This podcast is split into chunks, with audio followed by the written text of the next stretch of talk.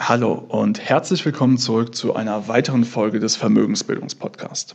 Mein Name ist Florian Winkenbach und ich freue mich riesig, dass du heute wieder mit dabei bist. Und heute habe ich ja was Besonderes vor. Und zwar, ich bin heute mal nicht alleine, sondern ich habe einen besonderen Gast dabei und zwar Gero Gode vom Alpha Star Aktienfonds.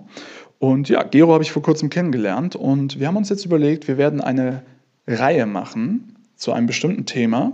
Und das wird über die nächsten Wochen und Monate, werden wir quasi einzelne Punkte dazu besprechen. Und zwar geht es um sogenannte kognitive Verzerrungen oder auch auf äh, Englisch sogenannte Biases. Das heißt, das sind ja unterbewusst ablaufende Prozesse in unseren Gehirnen, die unsere Entscheidungsfindung beeinflussen. Und warum ist das so wichtig? Warum werden wir unsere Zeit diesen Themen widmen? Naja, die Biases beeinflussen jede unserer Entscheidungen und somit auch die Entscheidung bei der Geldanlage. Und es geht halt darum, sich dessen bewusst zu werden und dann aber auch zu schauen, wie kannst du dagegen steuern, um einfach in Zukunft bessere Entscheidungen zu treffen und nachhaltig mehr aus deinem Geld zu machen und Vermögen aufzubauen. Und ja, wir versuchen diese Sachverhalte dann immer sehr einfach und ich würde mal sagen, ähm, ja, alltagstauglich zu beschreiben. Also wirklich sehr plastische, simple Beispiele zu geben, damit es wirklich ganz klar wird. Und dann werden wir versuchen, in jeder Folge auch das jeweilige Beispiel auf ja, die Finanzwelt zu übertragen, wie wir das in unserem Alltag erleben und kennenlernen und dir dann aber auch Tipps an die Hand geben, ja, wie du es vermeiden kannst. Also, ich freue mich riesig darauf, dass ja, Geo sich auch die Zeit dazu nimmt und ähm, wir werden wirklich über die nächsten Wochen und Monate da immer tiefer drin einsteigen. Und ich hoffe, du begleitest uns auf dieser Reise. Ich wünsche dir auf jeden Fall ganz viel Spaß dabei, dass du ganz viel dabei lernst und dass du in Zukunft einfach bessere Entscheidungen für dich triffst. Und ja, ganz kurz noch, ich weiß nicht, was schiefgegangen ist. Irgendwas bei der Audioaufzeichnung ist leider ja, nicht so, wie es sein sollte. Das heißt, die Qualität dieser ersten vier Folgen wird etwas leiden von der Tonqualität. Aber ich verspreche dir, danach werden wir das auch wieder in den Griff bekommen. Und ich glaube, der Content ist trotzdem so wichtig und so relevant, dass es egal sein sollte und du auf jeden Fall reinhören sollst. Also viel Spaß jetzt dabei mit der ersten Folge und auf bessere Entscheidungen. Bis dahin, dein Florian. So, Florian, letzte Woche hat sich mein Sohn neben mir ins Auto gesetzt und hat mich gefragt, wie das Auto funktioniert. Äh, ich bin ein bisschen ins Schwimmen gekommen, ehrlich zu sein. Äh, mach du das mal. Kannst du es mir erklären? Boah, Geo, du weißt, ich äh, bin jetzt kein Mechaniker, aber gut. Ähm, ich glaube, im ersten Schritt wird man natürlich irgendwie erklären, hey, setz dich ins Auto, da gibt es drei Pedale, da ist die Gangschaltung, wenn es keine Automatik ist und ja, äh, dann die Kupplung treten, ne, so wie in der Fahrschule halt. Äh, langsam kommen lassen, den ersten Gang einlegen vorher natürlich, nicht vergessen. Was, was passiert dann? Wie funktioniert das mit dem Gang? Was passiert dann unterhalb? Ja, da sind irgendwelche Verbindungen zum Motor. und dann, äh, ich würde sagen, ich habe irgendwann mal den Begriff Einspritzmotor gehört, aber wie du siehst, ich bin kein Auto-Experte. Äh, ich äh, habe da auch nicht das Hobby, da gibt es ja den einen oder anderen, aber ähm, ich weiß, ich komme mit dem Auto von A nach B und ich weiß, ich muss diese drei Pedale betätigen und meine Hand rechts nutzen und das läuft mittlerweile alles unterbewusst ab.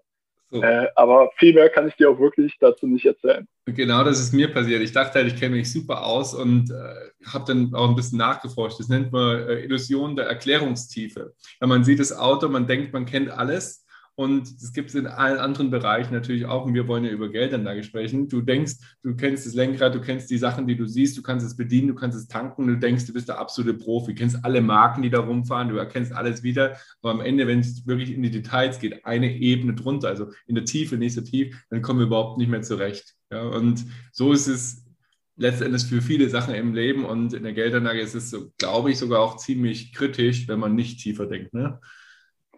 Bin ich voll bei dir. Also ich glaube, äh, es gibt so einen Spruch immer, ne, dieses, also Emotion und Ratio, ich glaube, das sind die zwei wichtigsten Aspekte bei Geldanlage und am Ende geht es ja darum, rationale Entscheidungen zu treffen und die Emotionen außen vor zu lassen. Und um rationale Entscheidungen treffen zu können, ist es halt auch wichtig zu verstehen, wie unser Gehirn funktioniert und wie wir zu Entscheidungsfindungen kommen und welche Prozesse unterbewusst ablaufen. Und das, was du gerade beschreibst, sind, glaube ich, Dinge, ähm, die so unterbewusst ablaufen, dass es den wenigsten ja, bewusst ist und dass wir uns die halt bewusst machen dürfen. Und äh, ich finde es immer wieder faszinierend, weil es ist meistens, also ich, ich merke es immer wieder im Austausch mit ähm, Freunden, Bekannten, aber auch Klienten, Leute, die extrem von etwas überzeugt sind und extrem von sich überzeugt sind. Die haben das Thema vielleicht verstanden und bestimmte Aspekte davon, aber ganz oft, wenn man dann mal nachfragt, fällt es denen doch schwer, das zugrunde liegende Konzept zu erklären. Genauso das Beispiel mit dem Auto, mit, dem, mit deinem Sohn, ne, was du gerade beschrieben hast. Und ähm, ja, mich würde einfach mal interessieren, was macht ihr denn so quasi bei eurem Fonds, wenn ihr euch eine Aktie anschaut? Wie, wie geht ihr da vor? Wie stellt ihr sicher, dass ihr halt wirklich ähm, jetzt nicht irgendwie nur, äh, ja, wie soll ich sagen, ihr, ihr, schaut ja nicht einfach nur auf den Aktienkurs, ihr schaut nicht einfach nur, äh, was wird gerade von irgendeinem YouTuber oder von der Presse gehypt oder ähm, was ist vielleicht der äh, angesagteste CEO oder so, sondern ihr schaut ja wirklich tiefer gehen. Wie geht ja. ihr vor, um genau dieses Phänomen der Illusion der Erklärungstiefe auch dann zu vermeiden? Ja, also der Ursprung war bei uns genau auch, weil wir uns mit solchen Denkfehlern, solchen Denkmodellen ja auch beschäftigt haben und feststellten, dass wir irgendwie äh, krasse Fehleinschätzungen auch mal treffen. Ja, ähm, gerade beim ersten Mal, das muss man sagen, ist auch schon 15 Jahre her, dass wir das erste Mal investiert haben. Und dann stellst du halt fest, du investierst plötzlich irgendwo genau, weil du viele gute Kriterien hast, vielleicht sogar gewisse gute Kennzahlen, die man so allgemein benutzt. Und dann sagst du, jetzt, jetzt investiere ich da einfach mal. Und stellst am Ende fest, es passiert irgendwas mit der Aktie und du weißt jetzt gar nicht, ob du jetzt weiter investiert sein sollst, verkaufen sollst und hast eine absolute Unsicherheit, weil du eben nur diese Kriterien, die sich so schnell verändern, auch verändert sind aber der Kern des Unternehmens du noch nicht verstanden hast. Und deswegen haben wir über die Zeit ein Modell eingeführt, was dafür sorgt, dass die einzelnen Analysten, die an einem, einer Aktie arbeiten, um, die, um den Wert zu erstellen, 60, ähm, 70 Punkte in der Checkliste durchgehen und diese Punkte jeweils einschätzen müssen, natürlich mit welcher Wahrscheinlichkeit die auch zutreffen, beziehungsweise mit welcher Wahrscheinlichkeit ihre Schätzung für die Zukunft richtig ist. Und das sind Schätzungen wie zum Beispiel die Gewinnerwartung in einem bestimmten Produktsegment und das wird ja auch aufgesplittet auf die verschiedenen Länder der Welt, wo sie unterwegs sind. Und dann muss man halt eben mit einer Wahrscheinlichkeit von 95 Prozent sagen, dass es richtig ist. Jetzt kann ich das natürlich einfach eintippen und um das zu verhindern, dass ich einfach sage, ich bin mir ziemlich sicher, ähm, muss dann der andere Kollege, also ist ein Vier-Augen-Prinzip, immer ein Feedback geben. Und das ist das, was wir gelernt haben. Also, beziehungsweise äh, der fragt nach, äh, wie, wie das denn zustande kommt, dass du auf 95 Prozent Sicherheit kommst. Und dann musst du es dem anderen bis in die Tiefe erklären. Und der darf sich richtig dumm stellen dabei und immer wieder nachfragen, äh, bis am Ende auch diese hohe Sicherheit da ist, dass die Zahl stimmt. Und wenn man das über alle Aspekte hinweg macht, ist es eine Mordsarbeit. Aber wir reden ja von Investments dann auch über viele, viele Jahre bei so einem Unternehmen hinweg, wo es sich lohnt, das einmal zu investieren, einmal mehr zu denken, als nur oberflächlich an dieser Decke zu kratzen. Und das ist ganz interessant.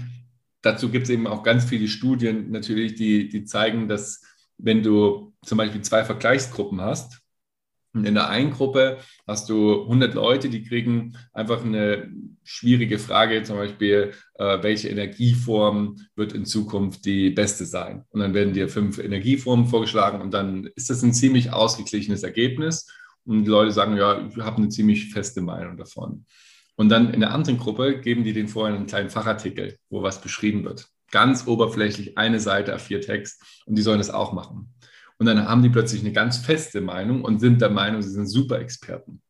Das heißt, nur obwohl sie ein ganz kleines bisschen sich äh, vorher Informationen bekommen haben, treffen sie plötzlich ganz krasse Entscheidungen und sind sich absolut sicher, dass die Entscheidung richtig ist. Und das ist natürlich fatal, weil dann gibt es auch kein Zurückrudern mehr für unser Gehirn und dann ist die Entscheidung getroffen. Also heißt, sich vorher mal abzustimmen mit irgendjemandem, äh, ob das jetzt irgendwie Sinn macht oder nicht, ja, dass äh, die in die Diskussion gehen, das macht auf jeden Fall Sinn. Und beim Privatanleger ist es auch bei, beim übergeordneten Level wahrscheinlich genauso, wenn es dann um die Strategie geht. Ja, also ich äh, finde eigentlich einen Ansatz, den ihr beim Fonds fahrt, extrem gut, dass ihr sagt, dieses Vier-Augen-Prinzip. Ich kann es eben nur empfehlen. Du hast den Begriff schon mal so im Vorgespräch zu mir gesagt, einen Investment-Buddy sich zu suchen. Also am Ende des Tages geht es ja darum, dass wenn du Dinge anderen Leuten möglichst simpel erklärst und du kommst ins Stocken, dann merkst du, wo du irgendwelche Zusammenhänge anscheinend doch noch nicht ganz verstanden hast. Erstens das. Und zweitens, wenn die andere Person einfach offen mit dir reden kann und dir kritische Fragen stellt, dann kannst du halt auch noch feststellen, wo noch Lücken bei dir sind, was du nicht wirklich verstanden hast. Und das ist einfach, glaube ich, einer der wertvollsten Aspekte, ja, wenn es um die Geldanlage geht, weil es gibt ja nichts Gefährlicheres, als blind für diese Themen zu sein, die du selber nicht auf dem Radar hast und zu glauben, du weißt alles.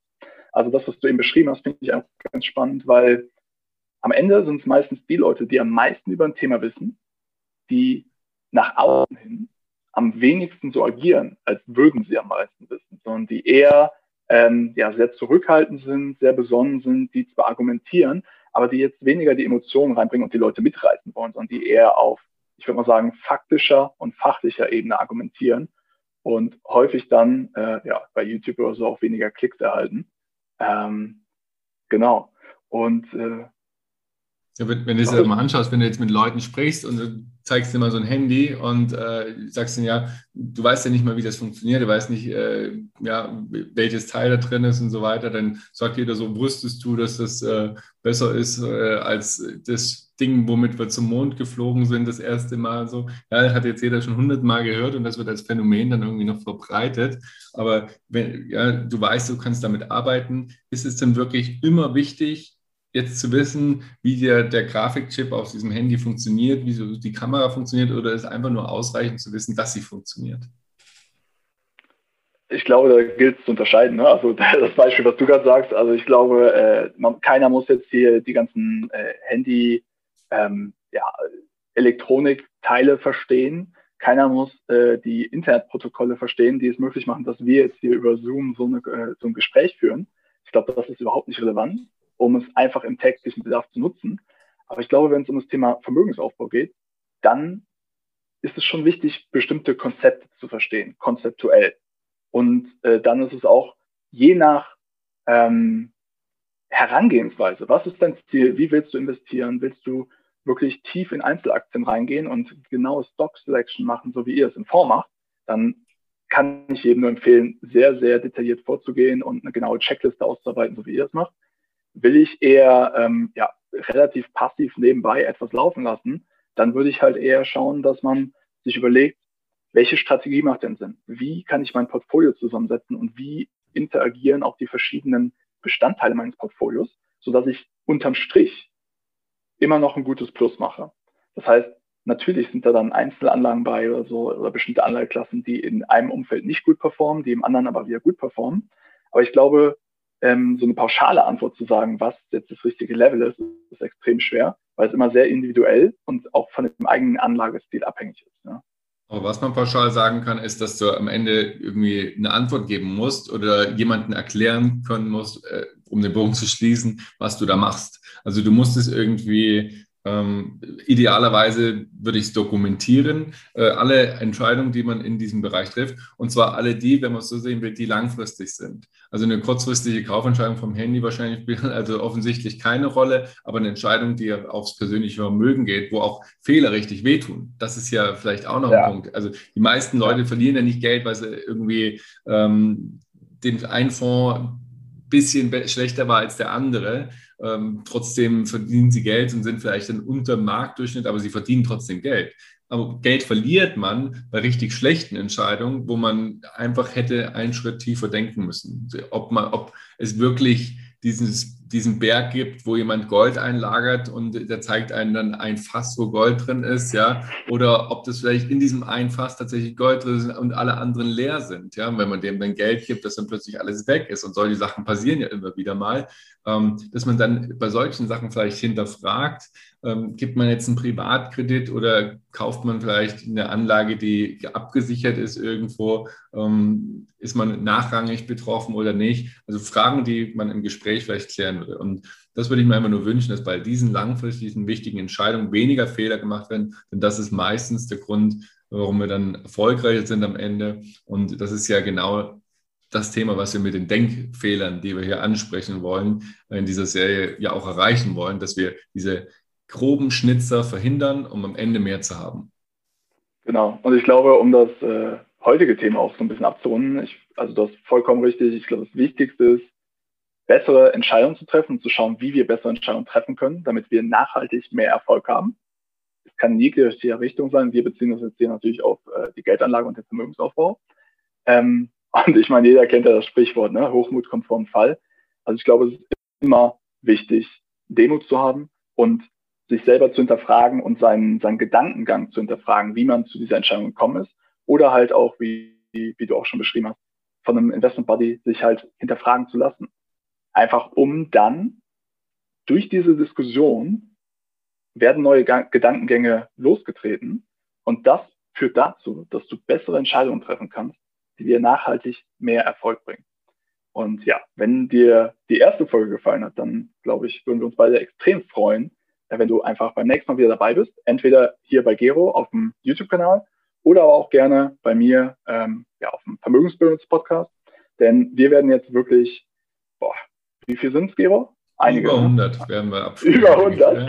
Okay, also wir werden wirklich ganz viele unterbewusste Gedankenabläufe, die in unserem Gehirn, ja, wie gesagt, unterbewusst ablaufen, besprechen und analysieren, auch was das für Konsequenzen für deine Geldanlage hat und für deinen Vermögensaufbau und dir dann auch mitteilen, ja, wie du in Zukunft das besser machen kannst, damit du mehr Erfolg beim Vermögensaufbau hast. Ja, vielen Dank an Florian für das Gespräch und für dich, liebe Zuschauer. Wenn du äh, dabei bist, kannst du uns gerne fünf Sterne geben, beziehungsweise einen Daumen nach oben und unsere Kanäle abonnieren. Wir freuen uns total, wenn wir uns dann beim nächsten Mal wiedersehen.